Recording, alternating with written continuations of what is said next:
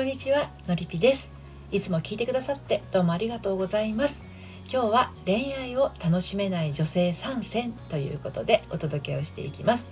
せっかく好きな人ができてもネガティブなことばかり考えたり出会ってすぐ別れることを不安に思ったりかと思えば出会って間もないのに結婚まで一足飛びに進もうとしてしまったりはたまたすぐに体の関係になって恋人気取りをしてしまったり。はい。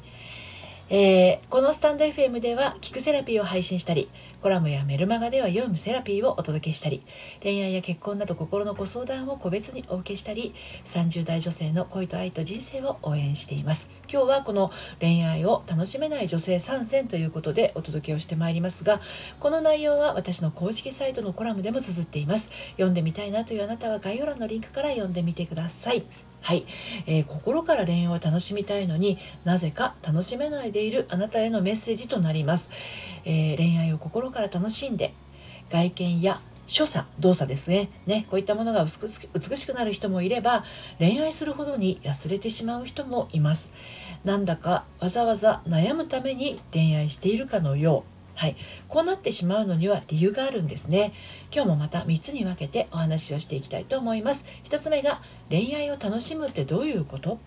？2つ目が恋愛を楽しめない女性参戦。3つ目が誰でも恋愛を楽しむ女性になれるんです。ということでお届けしていきますね。まず1つ目の恋愛を楽しむってどういうこと？なんですけれどもあのね本当そもそも恋愛を楽しむってどういうことなんだろうって思いますよね。あの例えば毎日がキラキラ輝いていることとか会いたい気持ちと自分の時間の時間のねバランスがいいこととか彼に執着しないでまあ爽やかな恋愛をしているっていうことなのかなとか取り乱したりせず私が私のままでいられることとかねいろいろあると思うんです。まあそうですよね。まあこういったことももちろん大事だとは思います。恋愛の楽しみ方は人それぞれなのでその人その人によって異なるでしょうけれど楽しいことをしている時あのご自身がねどんな表情やどんな行動をしているかがポイントになってくると思うんですね自分が楽しいことをしている時ですはい彼氏がどうとか恋愛結婚など関係なくて自分自身が楽しいと感じることをしている時って多分ですね皆さん生き生きしてると思うんですよ。うん、でそしてこの生き生きっていうものが自分自身の、まあ、エネルギーの源になっているんですよね。でそのエネルギー源があるからこそ表情が柔らかくなったりとか目がキラキラしたりとか外見の外面のね美に溢れ出たり、まあ、動作や所作が華やかになったりするんだと感じます。一つの恋愛によってこれは別にまあ恋愛でなくてもいいんですけれど自分の大切にしていることや愛しているものがある時こう人は生命力が増すのではないかと感じます恋愛は自分の趣味思考の一つ。ね。趣味思考って好きになろうとか好きになりたいと思って存在するものではないですよね。自分の中にある好きっていうこの種はですね勝手に生まれて勝手に芽を出して気づいたら動いてる。そんな自然体なものなんですね。で日頃婚活をあまり推奨してないんですけれど私ね、まあ、そんな持論があるからこそ無理やり種まきして芽を出させるようなやり方は後々ですねその目の成長に影響を及ぼすような気がしています。じゃあその勝手に生まれてね勝手に芽を出して気づいたら動く好きっていう感情なんですけどこれがもともとあまり感じられないっていう人もいるとしたらそれは一体何がどうしてそうなっているのか気になりませんか？はい。ということで2つ目の恋愛を楽しめない女性参戦なんですけれどあの恋愛を楽しめない女性参戦ということで今日お送りしてるんですけれどもねこれねあの心にストッパーをかけている人とも言えるんです。ということで私のりぴの考える恋愛を楽しめない女性はこの次の3つなんですね。はい、1つ目が心の不干渉2つ目が独りよがり、はい、3つ目が負の妄想が強いこの3つですね。恋愛を楽しめない女性参戦の3つは心の不干渉と独りよがりと負の妄想が強いこの3つです。で1つ目ちょっと順番に説明しますけど1つ目のねこの心の不干渉については以前メールマガジンでもお伝えしてるんですけれど簡単に言うと自分の感じたいように感じるっていうことに制限をかけてるっていうことなんですよね。そうそう。あちなみに私のメルマガはバックナンバーが読めないメルマガなんでもし気になるなというあなたはねあの概要欄の方から登録しておいてみてくださいね。はい。これ聞き終わったらで大丈夫ですよ。はい。で本当はこうしたいのにできないとかね。本当はこう思ってるのに言えない。そういうことないでしょうかね。恋愛がうまくいってない方。これ聞いてる方でね。でこれらは何もあなたが引っ込み思案だからっていうわけではなくてそうなる原因が過去にあったっていうことなんですつまりこうしてはいけないとかこうあらねばいけないとか自由に考えてはいけないとか思っていることを言ってはダメっていう自分に禁止を促すような出来事があったから大人になった今もそうしちゃってるっていうことなんですね。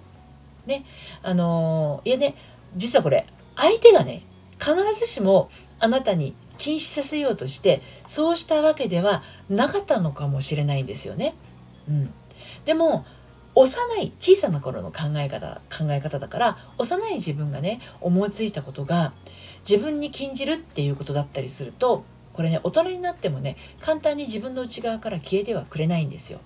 うん、だから大人になってもそういったことがねくすぶっていることっていうのは本当によくあるんですね。でもし仮にあ私は小さい頃こう気にしてたんだなって気づいて自分で金を解こうとするじゃないですか。うん、でも今度はね怖くてこれなかなかできないということが本当によくあります。でこの辺りはあの私のやってるのりぴ塾のセッションで何度か本当に1回で変わる方もいらっしゃいますけれども何とか丁寧にあのほどいてほぐしていってあげる必要があるんですね。はい、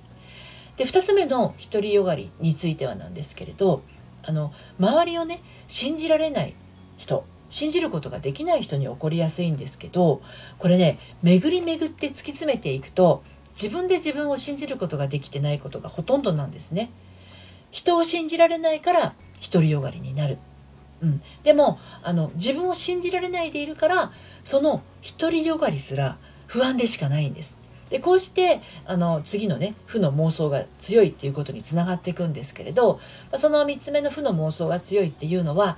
自分にとって周りは敵。だからどんないいこともあのオセロをひっくり返すように悪い方へ悪い方へと考え出しちゃうんです。悪い方に悪い方に解釈しちゃうんですね。でも全部がそうか全部が全部そうかというとこれねちょっと違っていてね。例えば自分にちょっとでもこう優しくしてくれる人がいるとそこにどっぷり寄りかかってしまうっていう癖があるんですよ。そういうことが多いんです。はい。そのためすぐに体の関係になってしまったりねちょっと優しくされると、うん、結果早めに飽きられてしまったりっていうことがあります。男性の生理を分からずにあの、ね、すぐそういう関係になってしまって早めに飽きられてしまうっていうことがあります。でこれね体の関係になったことが飽きられる原因かと思いきや必ずしもそうではないってことあります。うん、一度や二度の関係でねあのお互いを分かり合えたっていう勘違いから来てることが多いんですよ。で普段ね警戒心が強い割にちょっと優しくされると品だれかかってしまう重い女性に多い傾向ですよね。で私のやってる LINE 公式アカウントではあの無料で重たい女とチェックっていうものをねあの配布していますのでもし気になる方はね登録してみてください。こちらもあのこの配信の概要欄から登録できます。はい、で最後に誰でも恋愛を楽しむ女性になれるんですということで、えー、お伝えしていきたいんですけれど恋愛を楽しめない女性参戦っていうのが1つ目心の不干渉。2つ目独りよがり。3つ目負の妄想が強いってお伝えしたんですけれどこれあなたいかがでしたでしょうかね？はい、心の癖がいかに自分の恋愛に影響を与えるのか少しお分かりいただけたかと思うんですけれどはい、今日のお話をね聞いてじゃあ私なんて絶対無理という方でもうあのこれから恋愛を楽しんでいくことは可能なんです。なんでかっていうとだって原因が分かったらその逆をしていけばいいいいんですからね。はい、ってことは1番目心の感度を良くするで2つ目が相手を尊重するで3つ目があの性の妄想が強いってことなんですよ。はい、あの心の不干渉の反対は心の感度を良くするってことですよね。で2つ目の独りよがりっていうのはあの自分のことをね尊重しすぎるんです。ですので相手のことも同じように尊重していくっていうこと。で3つ目の負の妄想が強いっていうのをまさに性の妄想が強い正しいの方ですね、えー、これをやっていくってことなんですね。あのよくね自分自身と向き合うっていうことが大事だよって叫ばれて、まあ、随分経ちますけれど独りよがりにねここ向き合っても出口に向かうことができないんですよ。何があなたをそうさせているのかこれ紐解いてみる時間がやっぱり大事なんですね。でこれねあのちょっと不安になるかもしれないですね。今まで生きてきた分と同じぐらい紐解く時間に費やすの。例えば25歳だったら25年とか35歳だったら35年とか。いえいえそんなにかかんないんですよね。で自分自身と本質的に向き合うことってそんなに難しくないんですけれど一人だとねやっぱりちょっと怖いかもしれないんですよね。だって人間苦しいことや不安なことは避けたい生き物ですよね。触れたくないんですよ。やっぱりどこか。向き合おうとすると結構閉じちゃったりします。自分でだとね。でも